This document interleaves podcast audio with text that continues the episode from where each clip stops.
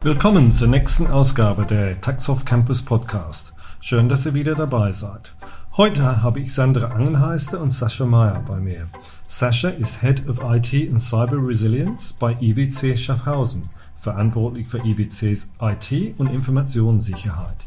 Er hat bei IWC eine ganz praktisch und preisgekrönte Security Awareness Kampagne implementiert. Sandra ist erfahrene Übersetzerin zwischen IT und den anderen Unternehmensfachbereichen. Wir wollen uns heute über das Thema Geschäftsrisiko Cybersecurity unterhalten und das nicht nur aus einer technischen Sicht. Ich freue mich auf das Gespräch.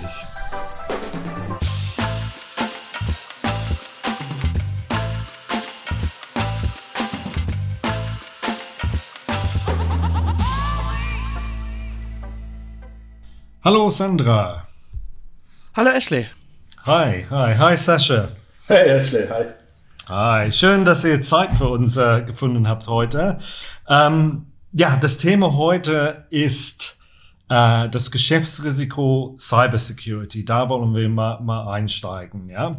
Ähm, aber vielleicht zum Anfang, ist es dann wirklich, ich sag mal so, für mich als, auch als Geschäftsführer so wichtig, weil ja, viele Leute denken, ach, es wird mich, mich wohl nicht treffen oder ich habe meine ganze IT ausgelagert, ich muss mich dann einfach mal nicht drum kümmern, jemand anderes kümmert sich drum. Ja? Ist, ist das dann wirklich der Fall, Sascha, oder ja, wie wichtig ist dieses Thema heutzutage?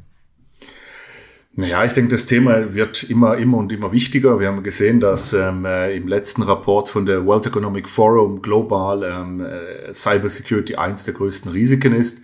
Ich denke, man, man kann das nicht äh, ähm, einfach auslagern, das Problem, oder einfach lösen. Es reicht ja nur schon, wenn du irgendwie ein Phishing-E-Mail bekommst, du klickst da drauf, dann kommt irgendein komischer Login, da gibst du deine Daten auf, bam, dann war's das eigentlich schon, da kannst du gar nicht groß viel machen. Ähm, was man machen kann, man kann natürlich Online-Services auslagern, man kann seine komplette Infrastruktur auslagern, aber auch hier ist eigentlich die, der Geschäftsführer oder die Firma wieder verantwortlich. Wer bekommt den Zugang dafür? Also zum Beispiel, du hast einen neuen Mitarbeiter, der neue Mitarbeiter bekommt einen Zugang zu irgendwelchen Systemen, zum Beispiel ein CRM-System mit Kundendaten, ähm, und du konfigurierst was falsch. Und dann? Mhm. Und dann, ja, oder er hat, äh, oder, die, oder irgendwo irgendein Leak passiert und die Login-Daten von ihm tauchen auf. Auch dann ist es eigentlich passiert. Ähm, also da gibt es schon un, un, wirklich viel Möglichkeit. Auslagern kann man das Problem nicht zu 100 Prozent, aber bis zu einem gewissen Grad auf jeden Fall. Ja, und auch wenn es technologisch ausgelagert ist, die Verantwortung kann dann nicht ausgelagert werden. Nein, das, richtig. das höre ich zwischen den Zeilen. Ja? Und richtig. auch dieses Beispiel, dieses Beispiel, es gibt eine neue Mitarbeiter, aber es gilt genauso, wenn jemand die Firma verlässt. Ja, richtig. Dass dann richtig. seine Daten ja dann gelöscht werden und, und nicht mehr aktiv sind. Naja, ich, ich, sag, ich sag mal so ein ganz, ein ganz ein klassisches Beispiel, was wir ganz, ganz viele Unternehmen sehen. Ähm, egal welche Größe. Aber ich komme da rein, ich bekomme ein Login, also zum Beispiel mein Vornamen, Sascha.meier.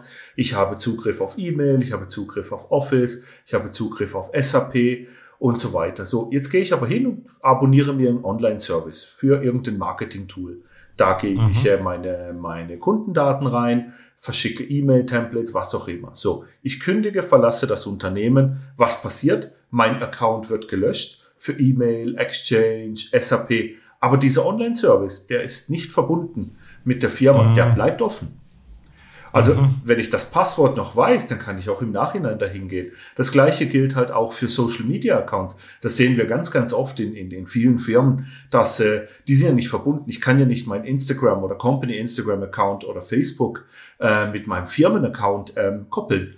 Und äh, beim sogenannten Offboarding als Mitarbeiter äh, werden diese Sachen fast immer vergessen oder die Passwörter werden nicht geändert. Es gibt da Tools und Methoden, wie ich das abfangen kann, ja, definitiv. Aber ganz ehrlich, natürlich ein Big Risk, ja, und das kann ich nicht auslagern. Mhm. Mhm. Ja, verstehe, verstehe. Und dann auch, dann haben wir gehört, das, das, das Thema World Economic Forum, ja, eine der, der, der, der Top-Themen. Äh, Gibt es ein paar ich sag mal so, Statistiken dazu. Ich meine, das Thema ist auch komplexer geworden, ja, mit dem Thema IoT oder auch jetzt in Corona-Zeiten Remote äh, arbeiten, Leute arbeiten von Homeoffice. Gibt es dann, gibt es ein paar Statistiken, um diese Aussage dann zu belegen? Genau, ja, also es gibt natürlich äh, diverse, also die, ich sage mal, die Angriffsarten haben sich nicht geändert. Das hat sich sicher in äh, Zeiten von äh, Covid-19 verstärkt. Ähm, insbesondere, ich habe das äh, gerade noch mal nachgeschaut, ähm, sind im Prinzip die Angriffe insbesondere äh, um alles, was so Homeoffice angeht, natürlich gestiegen. Die Art und Weise, also technisch gesehen, sind, ist die äh, Vorgehensweise im Prinzip immer noch die gleiche, also Phishing-Attacken zum Beispiel. Ähm, um die 20 Prozent, äh, habe ich irgendwo gelesen, äh, haben die Angriffe seit äh, Corona zugenommen.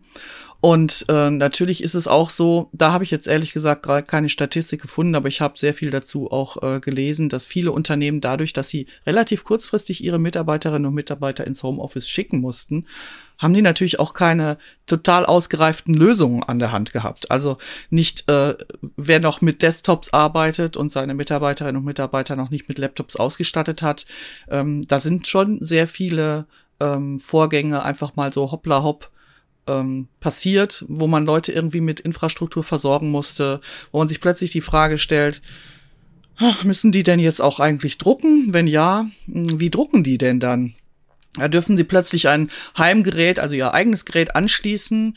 Ähm, was ist mit jemandem, der kein, der kein Telefon hat? Wie lösen wir das denn? Wohin werden denn dann die äh, Telefonanrufe weitergeleitet. Also ich habe diverse, selber diverse Telefonate geführt, womit Leute sagen, ich kann sie nicht verbinden, wir haben keine Telefonanlage. Oder wir haben eine Telefonanlage, aber unsere Mitarbeiterinnen und Mitarbeiter haben kein Handy.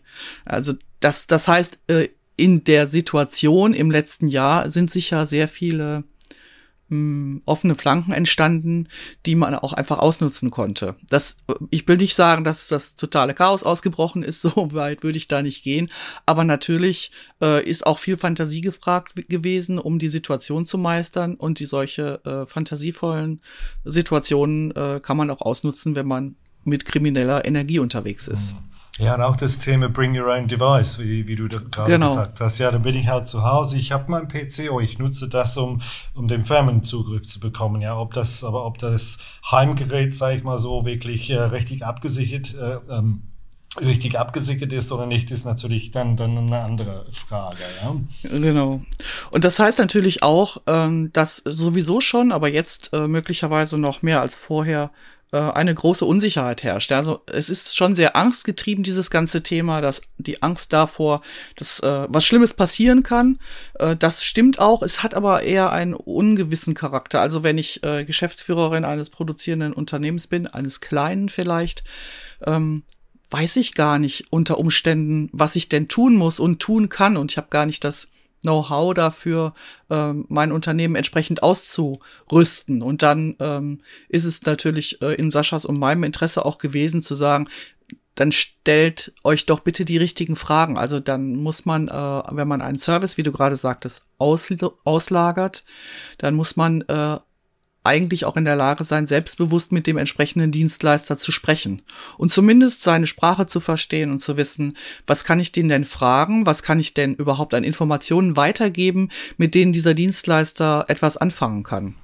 Mhm. Letzten Endes heißt es dann, man braucht ein System, ich sag mal so, was widerstandsfähig ist und resilient ist. Das ist eigentlich, wo, wo man hin muss ja, und man muss eigentlich auch einfach der Tatsache in die Augen sehen, dass es eine Gefahr gibt und dass sie da ist und dass man ähm, damit aber auch leben muss ähm, und dass man im Prinzip aber auch einfach selbstbewusst dieser Situation entgegentreten kann. Ja, also mhm, mhm, man muss da wirklich den Stier bei den Hörnern packen. Leugnen nützt an der Stelle einfach nichts und den Kopf in den Sand stecken, sondern äh, man muss sich eben einfach die Gedanken machen, was ist denn notwendig? Was brauche ich denn für mein spezielles Unternehmen, um äh, ein Sicherheitssystem aufzubauen? Also um es äh, gegen deinen Angriff von außen zu schützen, aber auch wie muss ich vor allen Dingen ähm, das spielt äh, auf das Thema Resilienz an in diesem Fall.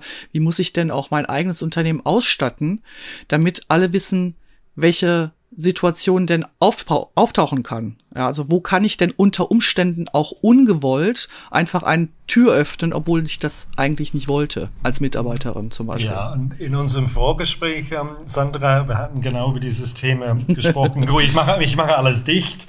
aber vielleicht ungewollt passiert was. Und ich fand dieses genau. Bild, um das ein bisschen einzuleiten, das Thema das alte Burg, ich fand das wirklich ein, ein, ein hervorragendes Bild, um dieses Problem darzustellen. Wenn du das mal vielleicht mal ein bisschen erzählen könntest, ich glaube, das wäre sehr ja. interessant.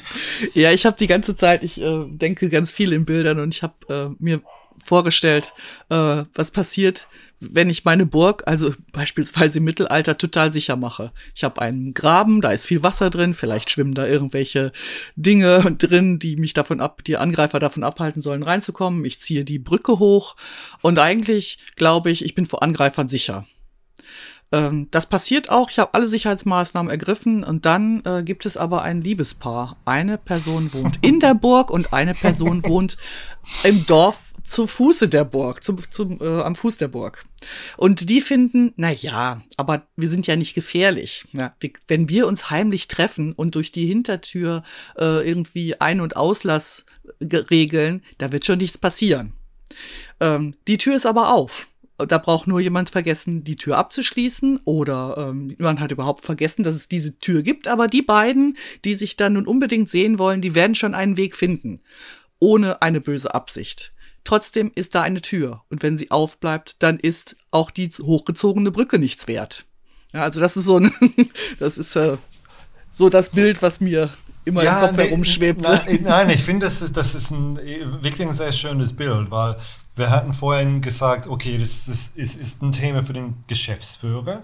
Die Verantwortung liegt da, aber in deinem Beispiel, die, die Liebespaar, die sind, ich sag mal so, das ist ein, ein Mitarbeiter oder eine Mitarbeiterin, das heißt, was muss ich tun, um diese, dieser Bewusstsein innerhalb des Unternehmens äh, ähm, darzustellen, dass wirklich die Leute in, die, in deinem Beispiel denn, dass, dass diese Hintertür nicht aufgemacht wird. Es ist genauso wie, aber mit, mit ich sag mal so, mit IT-Sicherheit. Ja, ich sag mal so, gibt es irgendwelche Ideen oder Beispiele von Kampagnen? Wie, wie, wie kann ich dieses, dieses Message transportieren, dass es nicht nur bei den Geschäftsführern liegt? Mhm. Ja, also in einer idealen Welt, wenn ich das kurz nochmal einführen darf, wäre das natürlich schön, wenn ich als Burgherrin mit allen Leuten reden könnte und sagen könnte, es mag sein, dass ihr da äh, vielleicht Liebesaffären außerhalb der Burg habt, aber wenn das so ist, dann kommt doch bitte zu mir und lasst uns darüber reden, wie wir das machen wollen. Genau, genau, dieses ja. off, äh, off, offen damit äh, umgehen. Ja, ähm, Sascha, bei dir bei der bei der IBC in Schaffhausen, das war ein Thema, dieses Thema Awareness, wo du auch einen Preis für diese Awareness-Kampagne ähm, gewonnen hast. Ähm, kannst du dazu ein paar Takten erzählen, eigentlich was was, warum macht man so eine Awareness-Kampagne, welche Art Art und Weise macht man das? Macht man das nur einmal? Könntest du dazu uns äh, was erzählen? Natürlich. Also grundsätzlich muss ich hier sagen, also wir sind bisher eigentlich auf das Thema Technik eingegangen und wirklich auf das Thema Awareness. Grundsätzlich, wenn ich Security in einem Unternehmen betreibe, egal wie, in welcher Größe, gibt es eigentlich immer drei Sachen, die ich zu beachten habe. Das eine sind die technischen Aspekte, dass ich halt wirklich hingehe, wie kann ich mein Unternehmen technisch absichern. Das andere sind die organisatorischen Sachen. Wie laufen denn Prozesse ab? Ähm, was gibt es denn für Regeln? Was gibt es denn für Policies? Und wenn ich beides wirklich gut umgesetzt haben will, dann muss ich natürlich auch den, den Menschen involvieren, den Mitarbeiter, egal auf welcher Stufe involvieren. Und das sind genau die, die Punkte, die wir auch hier beackert haben. Wir haben fünf Preise gewonnen, nicht einen. Ähm, oh, so Entschuldigung. Und jetzt hier, also wenn wir schon über die Preise reden. Ähm. Nein, aber auch so eine Burg abzusichern, fällt mir jetzt spontan ein. Aber auch hier muss ich technisch, ich muss gucken, wo die, wo könnten die Angreifer reinkommen. Ich muss die Zugbrücke sichern. Ich muss gucken, dass die Mauerwerke dick genug sind. Ich muss mich aber auch organisieren. Ich muss Wachen heben, Wachen äh, äh, patrouillieren lassen. Ich muss gucken, wen lasse ich denn da rein. Ich brauche einen Passierschein. Und am Schluss muss ich natürlich mein ganzes Personal und meine Soldaten der Burg drillen, damit die auch nicht auf irgendwelche Tricks trojanischen Pferde reinfliegen. Also es war jetzt mhm. spontan improvisiert für, auf diese Burg, aber ich denke, es beschreibt die Situation ganz gut, weil in einem Unternehmen habe ich das genauso. Ich habe wirklich genau diese Schwachstellen, die halt organisatorisch. Ich gebe mal ein Beispiel, ähm, was sehr, sehr häufig passiert. Ich, man muss es nur in Google mal eingeben, sogenannte CEO-Fraud. CEO-Fraud bedeutet nichts anderes wie, ich gebe mich als jemand von der Geschäftsleitung aus, typischerweise der CEO. Ich suche mir über LinkedIn ein, ein Opfer, also zum Beispiel jemand aus der Finanzbuchhaltung, der vermutlich Zugriff auf die Zahlungssysteme hat. Und mhm dann überlege ich mir ein gutes Opfer. Ich sehe ja, ich kann ja, kann ja recherchieren. Meistens haben die dann auch für Instagram und Facebook-Profile. Und wenn ich mein Opfer gefunden habe, präpariere ich ein E-Mail und es sieht dann wirklich so aus, als ob es vom CEO kommt. Und da gab es in den letzten Jahren, wie gesagt, einfach mal Google nach CEO Fraud unter news.google.com und ich sehe dort wirklich, da gibt es Firmen, die haben Millionen überwiesen. Ich habe vor vier, fünf Jahren ein, ein Autozulieferer in, in Österreich zum Beispiel hat 40 Millionen so verloren mit CEO Fraud. Wir haben wow. Financial Institutions, wo wirklich ähm, äh, Hunderttausende verloren haben in einem Klacks. Hier habe ich verschiedene Probleme. Das eine Problem, wo ich hier habe, ähm, ist technischer Natur, dass ich halt meine E-Mails nicht so äh, hundertprozentig abgesichert habe, dass ich diese Sachen abfange oder diese Sachen markiere oder irgendwie einfach ein Mechanismus zum so Sachen blocken. Weil es ist wirklich einfach, einen E-Mail-Header ähm, zu, zu mhm. fälschen. Ähm, natürlich, ja. wenn ich auf Reply klicke, dann sehe ich den, den wahren Absender, aber im heutigen Outlook Microsoft Universum, wenn ich dir jetzt erst ein E-Mail schicke und äh, von, im Namen von der Sandra und du hast sie zum Beispiel im Skype drin oder im Teams, dann würde das wirklich so erscheinen. Also das würde wirklich mhm. in der Inbox so aussehen. So, so jetzt, das ist das eine. Das andere ist natürlich, was macht der Mitarbeiter? Da kommen wir auf den Faktor Mensch. Glaubt er dem? Wird er misstrauisch? Ähm, wie sieht denn das aus? Und das, das kann man trainieren. Ähm, das kann man, da kann man wirklich Awareness schaffen.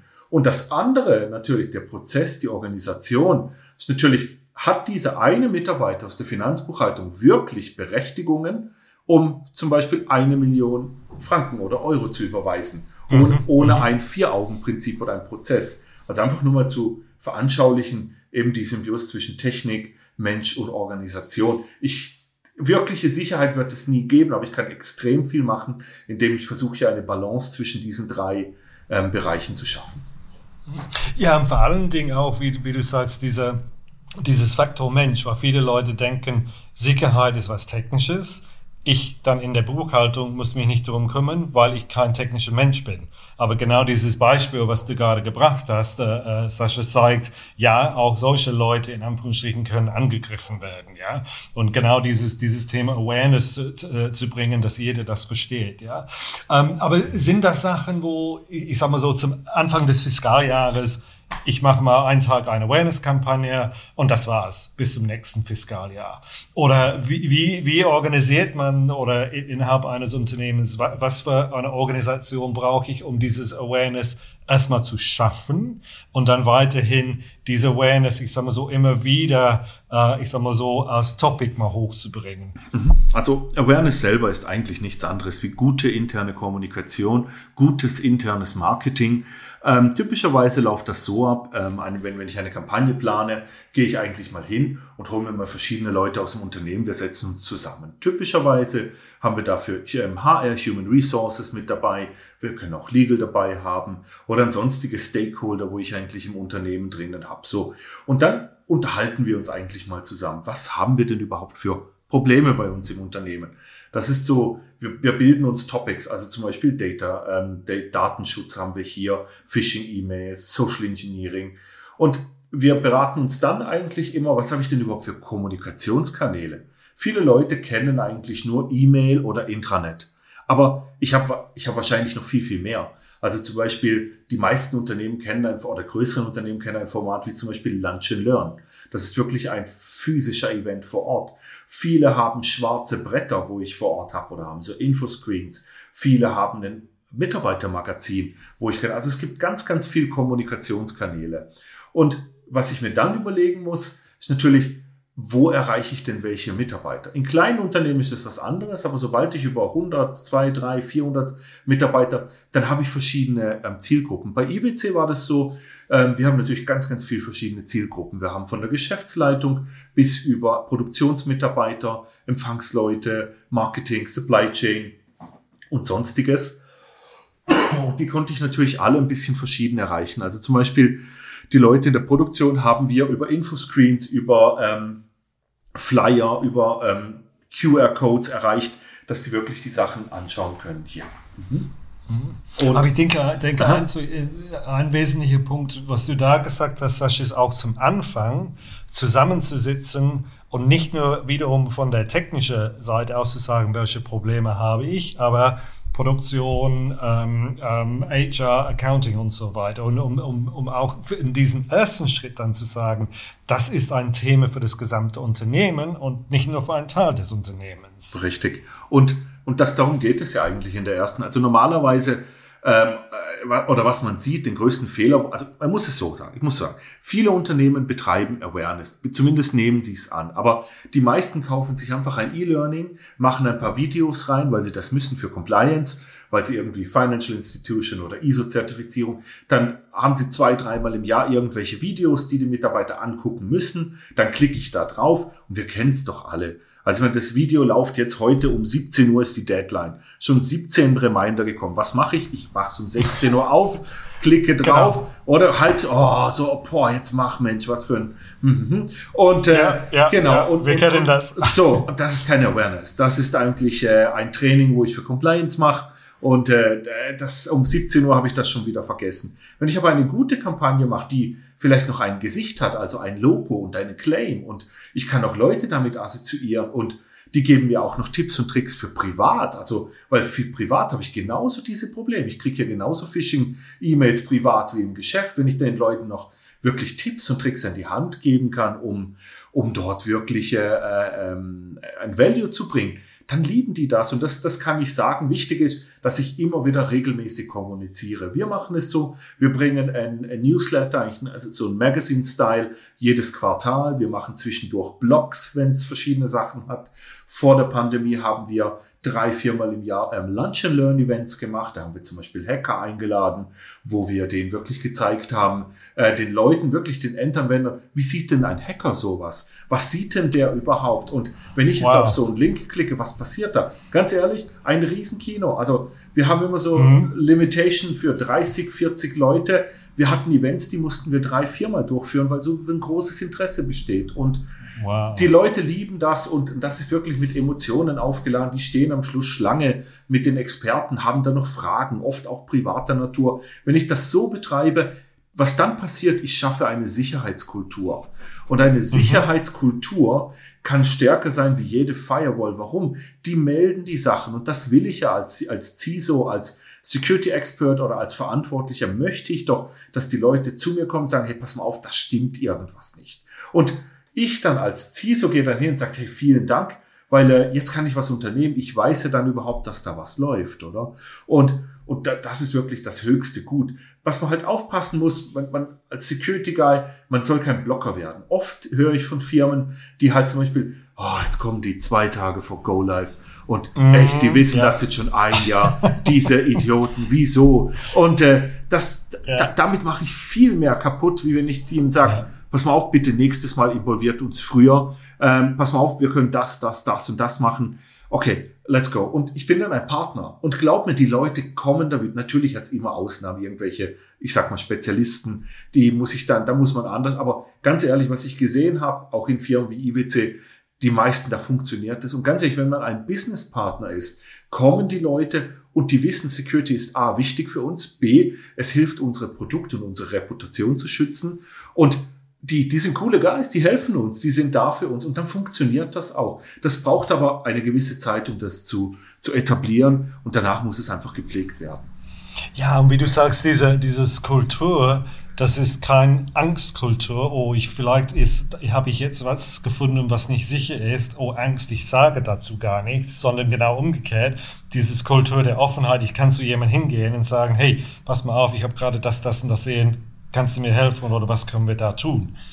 Genau. Ja, also das ist, ich denke mal, dass äh, zwei ganz, ganz wichtige Aspekte sind. Zum einen natürlich das, äh, was Sascha geschildert hat, wenn man sich äh, mit, also wenn man das nicht als IT-Thema alleine betrachtet, sondern als äh, kulturelles und Unternehmensthema, dann und das Gespräch auch sucht, also mit allen Unternehmensbereichen, dann erfährt man eben auch die äh, Zuwendung, äh, beziehungsweise erreicht das Verständnis, was ist eigentlich mit also was hat das denn eigentlich mit mir zu tun? Ja, wenn ich in, wenn ich Personalchefin bin und äh, der Sascha lädt mich zu einem Workshop ein, dann würde ich ihm vielleicht sagen, äh, du, ich habe da echt kein Problem mit. Also irgendwie, ihr habt doch unsere ganzen IT-Systeme eingerichtet. In dem Moment, in dem ich aber das Gespräch äh, führen kann und sagen kann, es hat was mit dir zu tun, wie können wir dir helfen? Also erstmal das Bewusstsein zu erreichen, dass es was mit mir zu tun hat und auch diese Verknüpfung schaffe, dann wird es ja Teil der gesamten Kultur.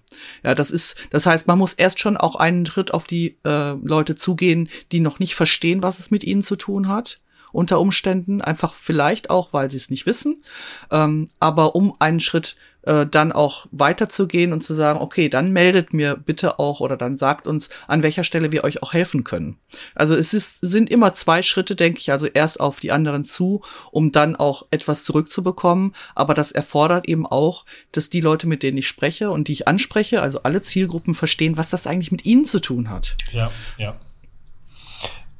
Ich versuche jetzt aus dem Gespräch ein paar Sachen zusammenzufassen. Erstmal das, das Bild natürlich. Ähm, das bleibt jetzt bei mir im Kopf, Sandra. Aber ich das denke tut mir wirklich, leid. Äh, nein, nein, nein, nein, nein, im Gegenteil. Ne? Nein, aber wirklich so, ja, dass man nicht nur, ich sag mal so, die Tür vorne zumacht, aber wirklich äh, äh, überall schauen muss, ja. Und dieses Thema Elemente, es ist nicht nur, es ist ein, ein technisches Thema, aber nicht nur ein technisches Thema. Und wie du sagtest, Sascha, Technologie, Organisation und Kommunikation. Das habe ich da rausgenommen als diese, ich sag mal so, die drei wesentlichen Elemente. Ähm, und auch das Thema Kultur schaffen, ja, ein, eine, eine offene Kultur, wo die Leute keine Angst für dieses Thema haben, sondern die, die Offenheit, äh, äh, sich über diese Themen zu informieren und auch Informationen weiterzugeben intern, wenn irgendwas was äh, gesehen wird, ja.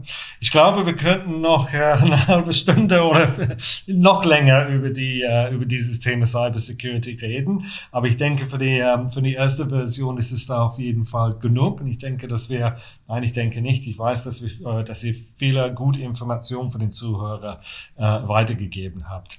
Ich möchte mich bei dir, Sandra, und bei dir, Sascha, recht herzlich bedanken für eure Zeit und auch für die wirklich super Impulse, die ihr uns gegeben habt.